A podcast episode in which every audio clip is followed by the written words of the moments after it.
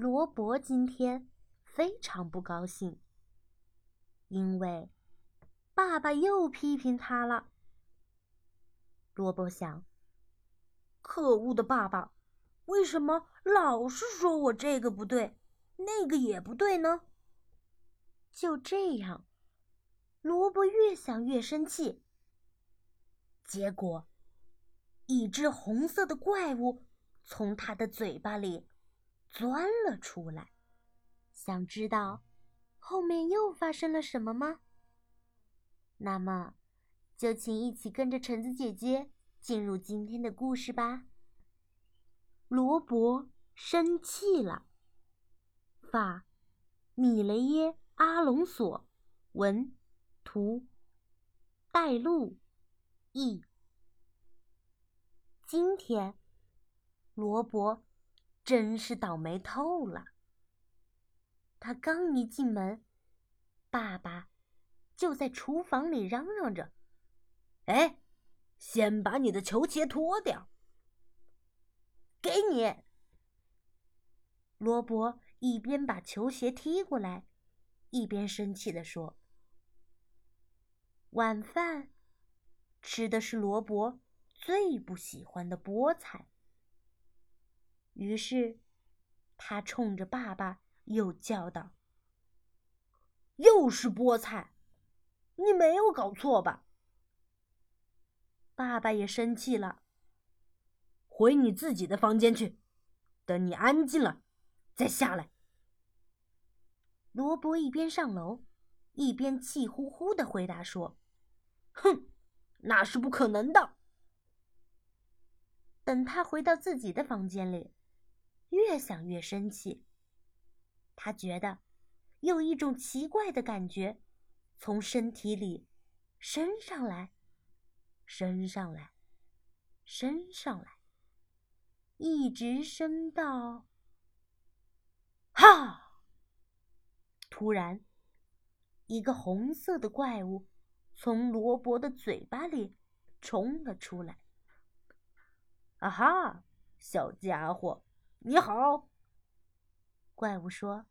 “我们要做些什么呢？”“随……呃，随便。”罗伯吓坏了。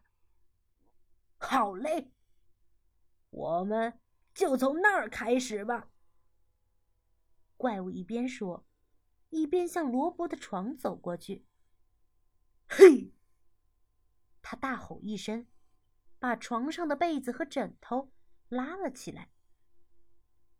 哐当一声，床头柜飞了出去。咔嚓一声，台灯也被拔了起来。接着，书架也倒了，所有的书都在房间里。飞得乱七八糟。做完了这些，怪物又朝玩具箱走去。罗伯连忙尖叫起来：“等等，不要动那个箱子！”可是，怪物把箱子里的玩具稀里哗啦的全都倒了出来。罗伯这可急坏了。你没听见吗？快停下来！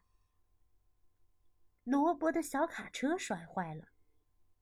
他难过的说：“我，我最喜欢的卡车。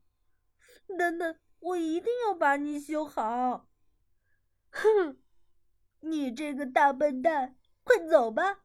你还是变得越小越好。罗伯一边修理着小卡车，一边冲着怪物叫道。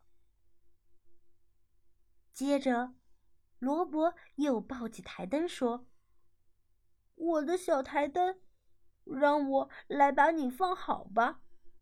嗯，还有你皱巴巴的小枕头。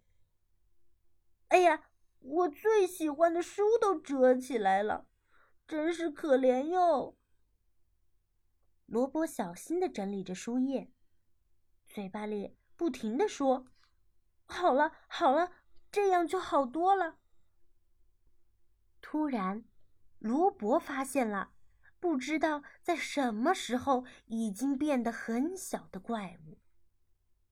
啊，原来你在这儿呢！过来，我要抓住你！哼，抓到你了！好了，快到盒子里待着吧，可别再出来给我添乱了。然后，罗伯悄悄地走到楼梯口，声音轻柔的问：“爸爸，还有甜点吃吗？”好啦，今天的故事就分享到这儿吧。